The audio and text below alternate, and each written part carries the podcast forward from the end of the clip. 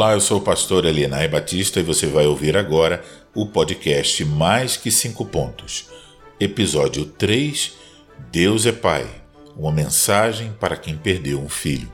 Se você tem interesse em estudar a vida do reformador João Calvino, um dos livros que eu recomendo é a obra Teologia Prática, um estudo sobre João Calvino e seu legado.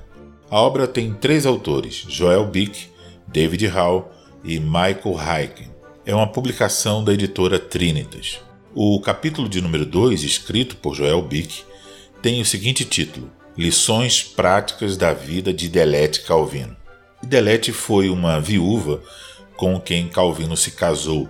Ela tinha dois filhos do primeiro casamento, mas esperava dar a Calvino alguns filhos. Nesse capítulo, Joel Bick aborda uma questão que normalmente negligenciamos: o sofrimento experimentado por Calvino e Delete por conta dos filhos que perderam. Joel Bick nos diz que logo após o retorno de Calvino à cidade de Genebra, Delete deu à luz a um menino prematuro, ao qual deram o nome de Jacques.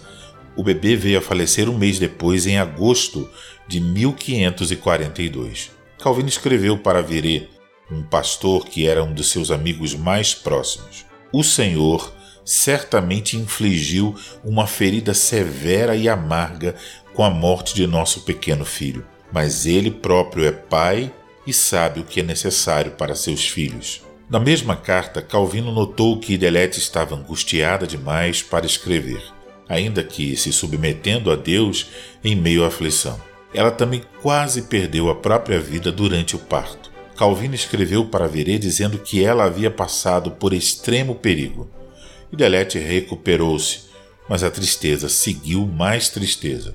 Dois anos depois, ela deu à luz a uma filha, no dia 30 de maio, e nas palavras de Calvino escritas para Farel, minha pequena filha luta sob febre contínua. Em alguns dias, a filha também faleceu. Algum tempo depois, chegou o terceiro filho, desta vez natimorto.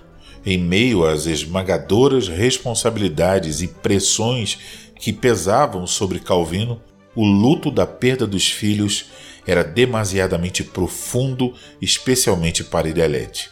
A este sofrimento amontoaram-se insultos. Alguns católicos romanos escreveram dizendo que, sendo a esterilidade no casamento sinal de reprovação e julgamento, a condição sem filhos do casal deveria ser um julgamento de Deus contra Calvino. Certo escritor, Balduin, chegou a escrever o seguinte: ele casou-se com Idelete, com quem não teve filhos, mesmo estando ela no momento mais propício de sua vida, para que o nome desse homem infame não se propague.